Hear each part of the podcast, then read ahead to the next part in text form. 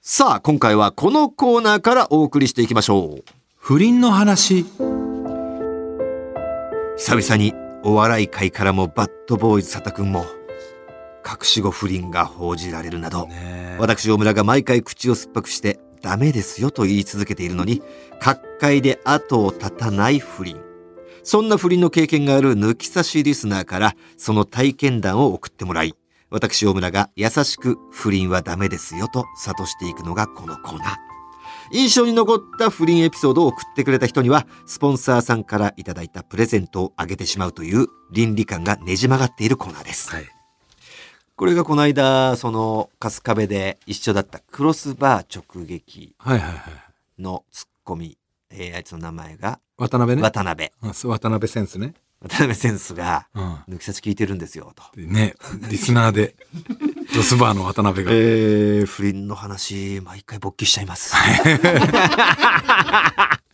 えエロ言ってました。エロビデオみたいな感覚で聞いてんだよねこの番組をお笑いたくて聞いてるんじゃなくて、しこる感しこ覚るで。感覚で聞いてるオナペットとして。そう聞いてる。あれ佐田君ってさ7年前からって書いてあったけど、はいはいはいまあ、同期ぐらいいやおい、不倫の同期とかねえんだよ。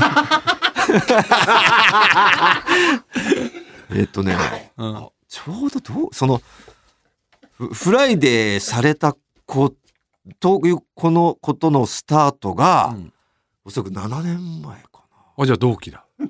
2010あ、17年に、あれ、フライデー出てんだよね。うんで、その時に、1年半。 17年っていうと今が5年前か6年前、 1年半って書いてあったんで、その時にう。ん、同期ほぼ同期 いやお前の方が半年だけ先輩かもしれないけど先輩とかねえんだよ、お前。そてこう考えると、長えな。からずっと続いて長えな。げえなすげえな。そうか。あれもね、今すごい。ねどうなるんだろうね、あれ。今あれ止まっちゃって止まっちゃってるよ。YouTube もちろん、あの、謝罪動画から止まっちゃってるし、どうなったかはやっぱ、多分発表するんだろうけどね。奥さんが心配だよね。そうだうね、ん。てるから、うん。いや、ということで、早速。うんダメですから、本当に。ダメですよね不倫で、佐田君もちょっと叱っとかないと。そうだねええだけ言っててそうです同期だから心苦しいかもしれないけど同期って、いや、そんな、ふあの、同期じゃないですよ。不倫は同、不倫は同期ってなんだよ。不倫がねうん不倫が同期、切れた先芸輩。歴で言ったら先輩ですけどね、はいさあ、三重県は20代、手羽先太郎さん。これは私がまだ社会人になりたての頃の話です。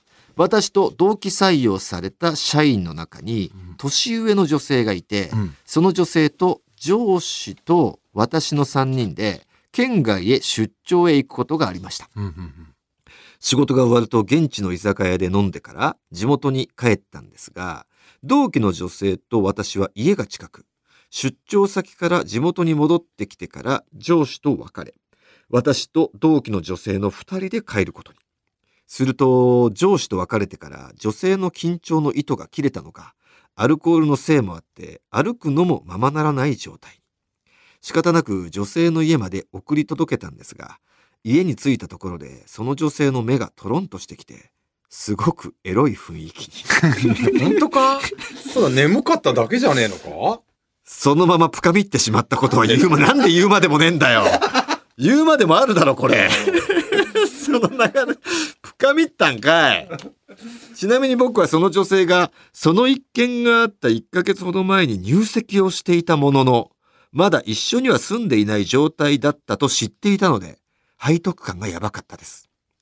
なお、その女性に翌日聞いてみると、全く覚えていないとのこと。うんなので私も本当のことは女性に伝えずに、私の中の思い出としてしまってあります。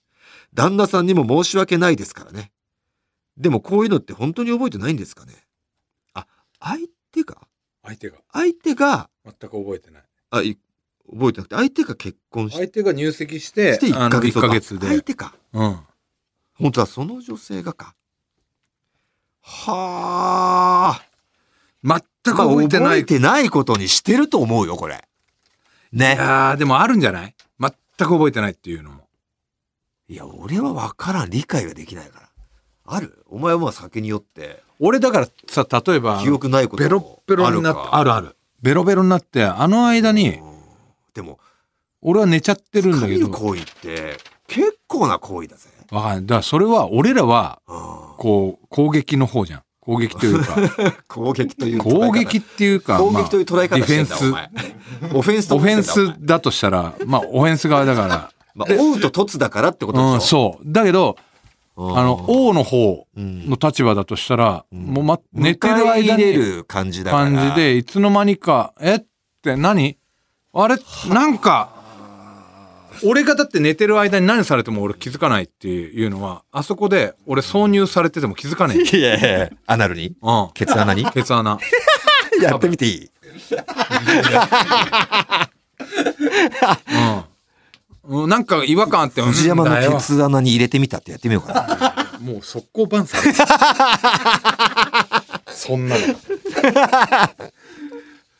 いやもうほんとそういうことだと思うよ、俺だからありえなくもないと思でもでさ逆にこれ覚えてない方がちょっと怖くないそのつ罪深すぎないう罪深いしだって俺結局俺もあんだけなあベロベロになっうてんあの突き落とされたら俺そのまま死ぬと思うそうか、もん、うん、身動きも取れねえし怖いな酒ってだから酒飲んでるうとんまずえーっと感覚が鈍感になるわけじゃんうでん記憶もなくなってそれしかも眠くなってるからあれうん気絶もしてるし、うんでそういう状況って痛みもあんま感じないじゃん麻酔と一緒で、うんなんとなくこう動いてんなみたいな感じで夢なのかもしんないしみたいなうわ俺はあると思うねこれはさあ、大阪府は花の道さん。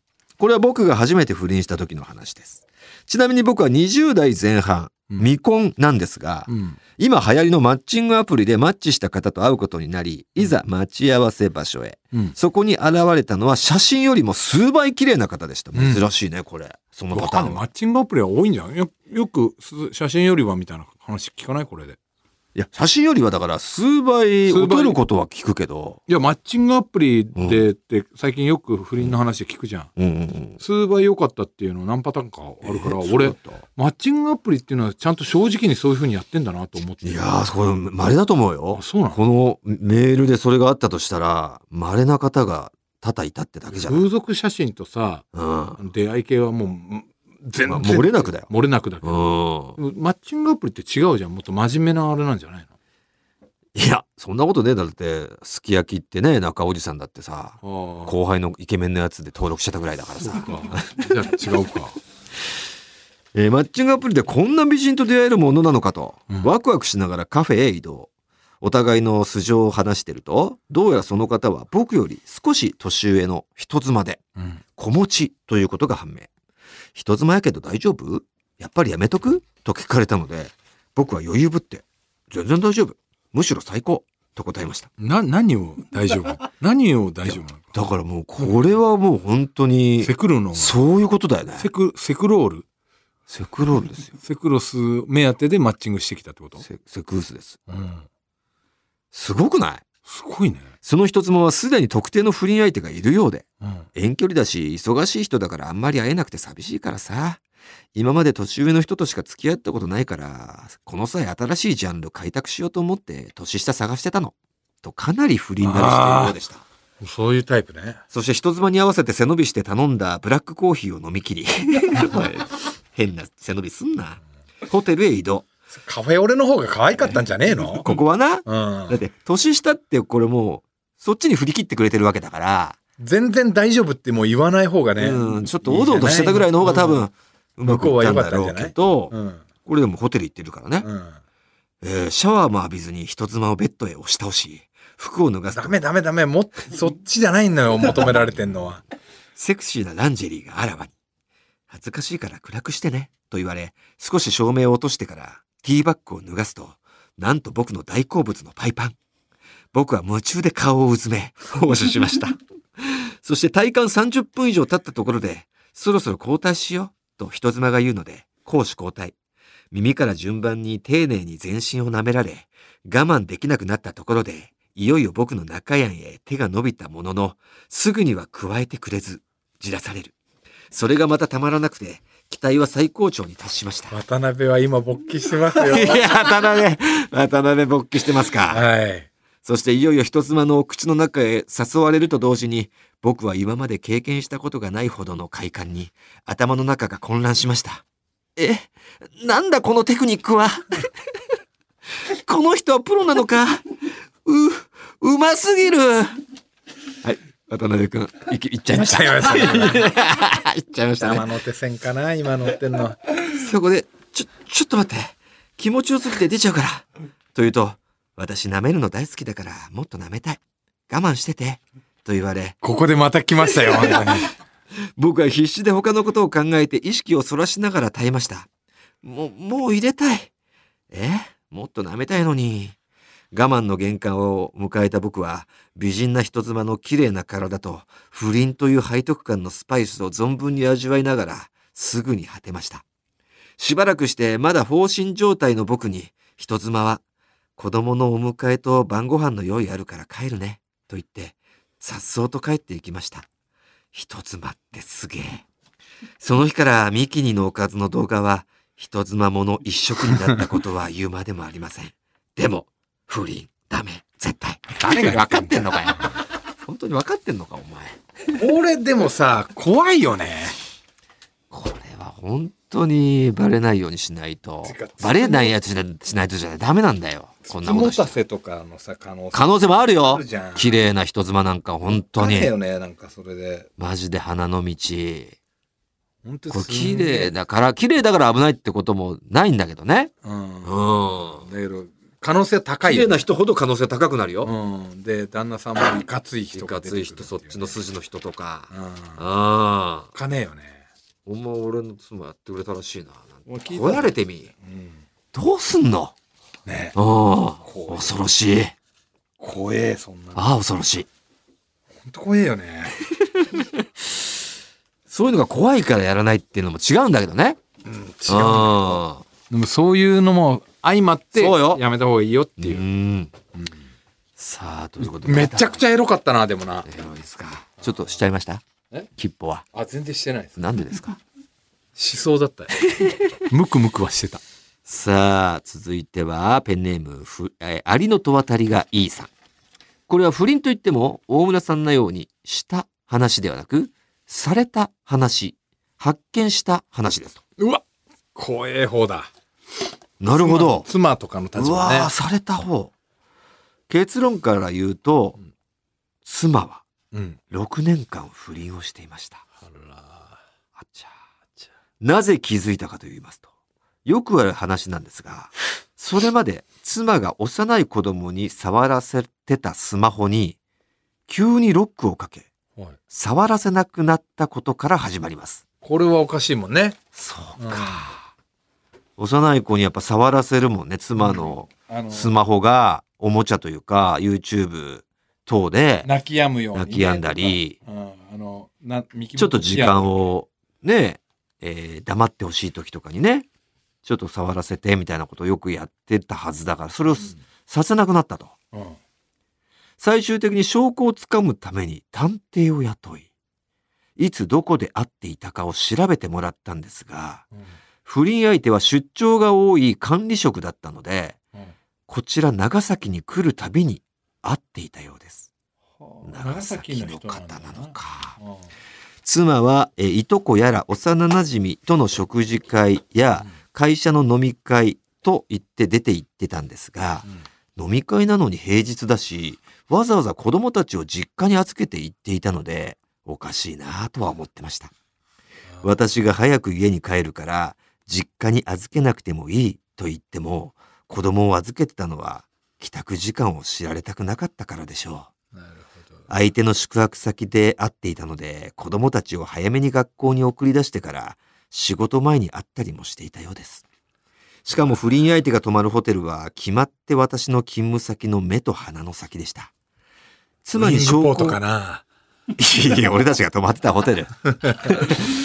えー妻に証拠を突きつけてもとぼけていたので、スマホを取り上げ、消去された過去の LINE のやり取りを復活させて見てみると、完全に黒で、そんなことできんのえーそれをどうやってやるのそれを見せると妻は土下座して謝り、私への冷たい態度もあ改めるし、 冷たい態度取ってたんかい。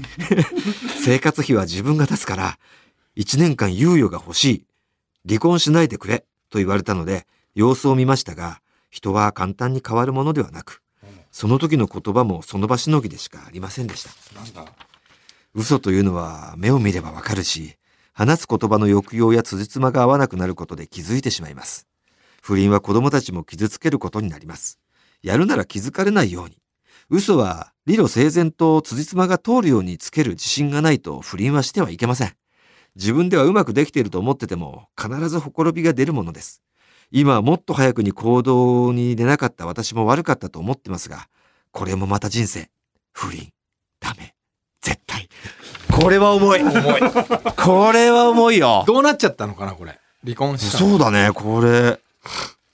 結構離婚しちゃったのかなうんこれはも渡辺う、は。渡辺の膨らんだチンコは、キュイーン引っ込んでますよ、もうん。う。おこれどうなったんだろうね。これ、ちょっとね、今、なんだろう、この、ちょっとね、不倫ダメ絶対とか言いながら、ちょっと楽しんでちゃったというかね。うん。今そう、今、世そ世うのそう。だから、世の不倫。なんか、同期とかま言あ、こっんなてこ、としてんだなんて茶化しちゃってたけど、これ、本当ダメだなって。ちょっと今、あの、ドキッとして、 笑いにしちゃってた自分たちが、うん、そう、これはちょっと、ダメだな、っつって。ね、締め付けられる思いがしちゃいましたしちゃっね。たけどな、これはやっぱ。これ、たまにこういうのやっぱ挟むとこう、本当に、シャキッとしますシャキッとしますよ。本当ダメだぞって。これ、子供たちもね、そうなんですよね。うもう、ん。なんかな、でもイメージさ、え今胸が締め付けられてるのは、ええ子供たちが小学校うん低学年、お前の娘とか、ええその下ぐらいのイメージで考えてるでしょ、うんこうイメージしちゃってるから、うんすげえ締め付けられるじゃん。うん。 逆に30超えてるって思っいや、全然締め付けられねえな。た。だろ全然っていうのもおかしな話なんだおけど。かしなち話だけど、もう、ょっとは締め付けなきゃいけないんだけど。えー、7子供がちっちゃいほど締め付けられるよね、こういうのって。 64歳とうん60歳のうん夫婦で、うんで、6年前からって言うと58ぐらいの。で、もう子供も成人しててみたいな感じで思うと、学校って言っても大学とかそう思うとね、ちょっと楽になるけど。楽になるよね。そうではないでしょ。ないよね、これう。ん。あとその、奥様の方の不倫っていうのがちょっとこう、締め付けられないねなんか。これどうする自分だったらさ、ああ。これ分かったら、もううんごめん、1年間の猶予もリアルじゃん、なんか。リアル。リアルに。自分だったらね、その、いや、もう自それ、分の、自分がこの旦那さんの立場。立場だったらもう、すんごい嫌じゃない。で、子供をさ、子供がなんか、どうせ俺たちって無理じゃん。真剣持っても、そうだね。育てんのが。うん。そう自分なのる本当と親に頼むとかしかなしい。かないじゃん。なくなるよね。で、それさ、なんで俺悪くないのにさ、子供うん。は取られちゃうんだ、みたいな。うんたたまれねえよね。そうだね。そういうケースもあるわけでしょあるよ。で、まあ、その千鳥とのな、いろはに千鳥でもさ、そのなんか不倫の探偵、探偵の人来た時あったじゃうん、あったあった。あの時最初にさ、えー男性からの依頼と女性からの依頼どっちが多いと思いますって言われた時さまあ普通に女性の依頼じゃないと思ったけど、男性なんですよって言ってたよね怖い。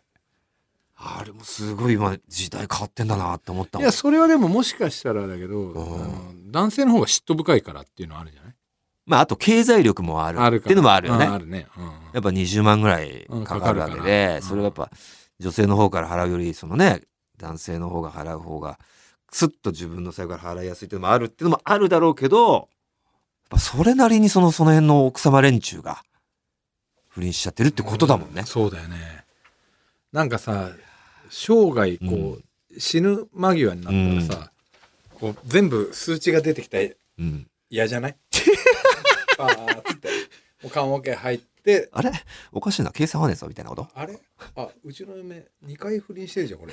あれあれっつって。死ぬ間際ってどっちが死ぬ間際俺、お自前分が、自分 が。なんでそんな思いして死んあない死んでいかあれなきゃいけないんだとか、あと生涯やった女の数とか、全部出てきて。絶対その能力やあだあれあれっつって。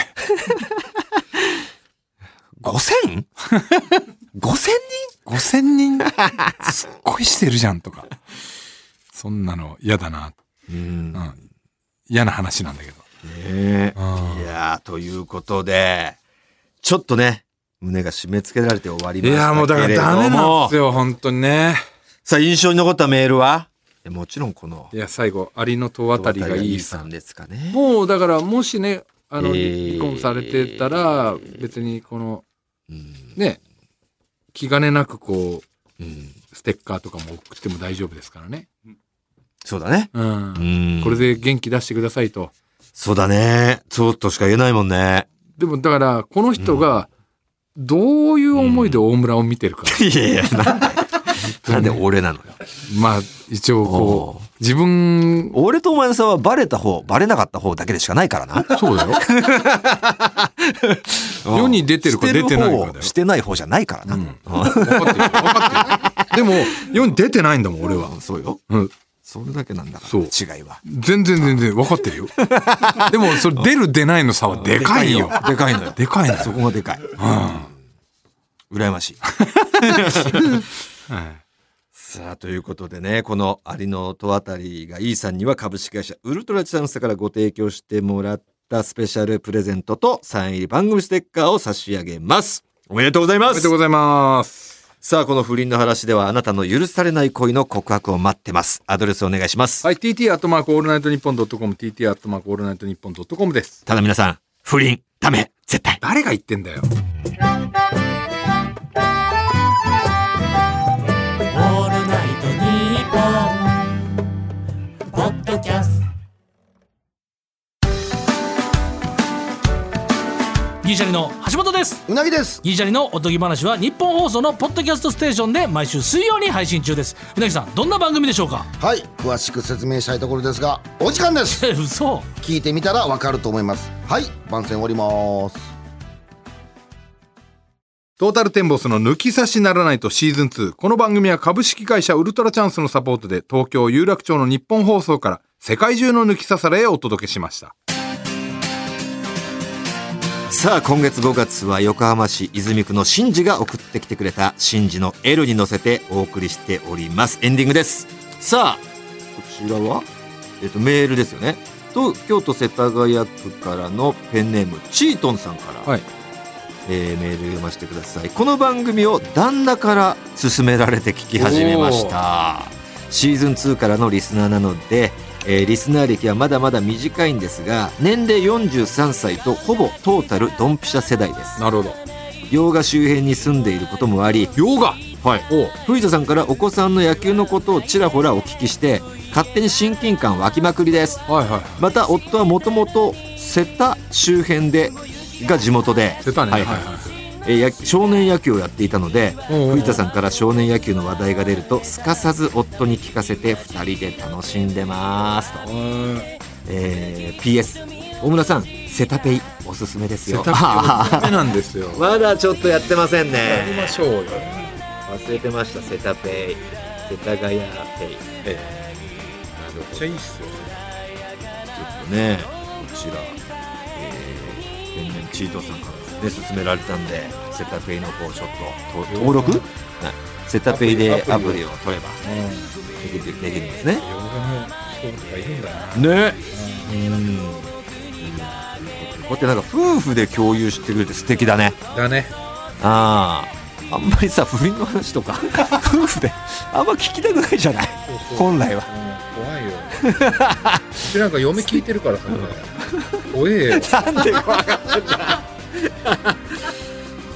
まあ聞き物としてね楽しんでくれてはいるけどね世のそうだねということで、えー、エンディングですか抜き差しからですねリスナー抜き差しリスナーからのメール待っております今回お送りしたコーナー以外にも抜き差し世論調査のテーマとんでも理論合わせましょう当たり会などへのメール送ってきてください、はい合わせましょうに出演希望の方は電話番号も忘れずにまた抜き差しでは番組のエンディングテーマも募集中ですジャスラックに登録されていないオリジナル音源をお持ちの方はぜひ送ってきてくださいすべての受付メールアドレスはこちら TT アットマークオールナイトニッポンドットコム TT アットマークオールナイトニッポンドットコムですなお番組に関する詳しい情報は抜き差しならないと番組ツイッターアカウントでチェックし番組の感想などはぜひ「ハッシュタグ抜き差し」をつけてツイートしてきてくださいそれでは今週はこの辺でお相手はトータルテンボス大村智広と藤田健介でしたまた来週さようなら明日も会えない分だけぬくもりが愛しい